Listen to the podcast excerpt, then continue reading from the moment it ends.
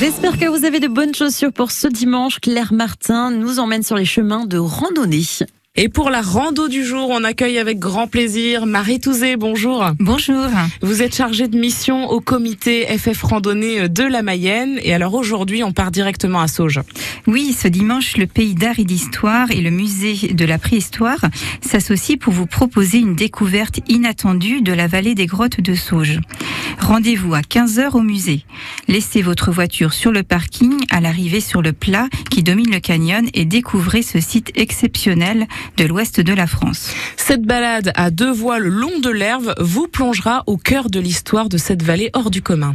Oui, elle fascine les hommes depuis la préhistoire, mais pas que. Saviez-vous que des sépultures celtes ont été découvertes ou encore qu'on a utilisé les grottes comme salle de réception pour les soirées dansantes? Les deux médiateurs vous confieront des anecdotes historiques insolites et encore jamais révélées au public sur l'occupation du site de l'Antiquité à nos jours. Prolongez votre sortie à Sauges avec le topo guide de la Mayenne à pied qui vous permettra de pénétrer plus loin encore sur le site de la vallée de l'Herve. Et c'est le circuit 15 qui fait 8,5 km qui vous enchantera.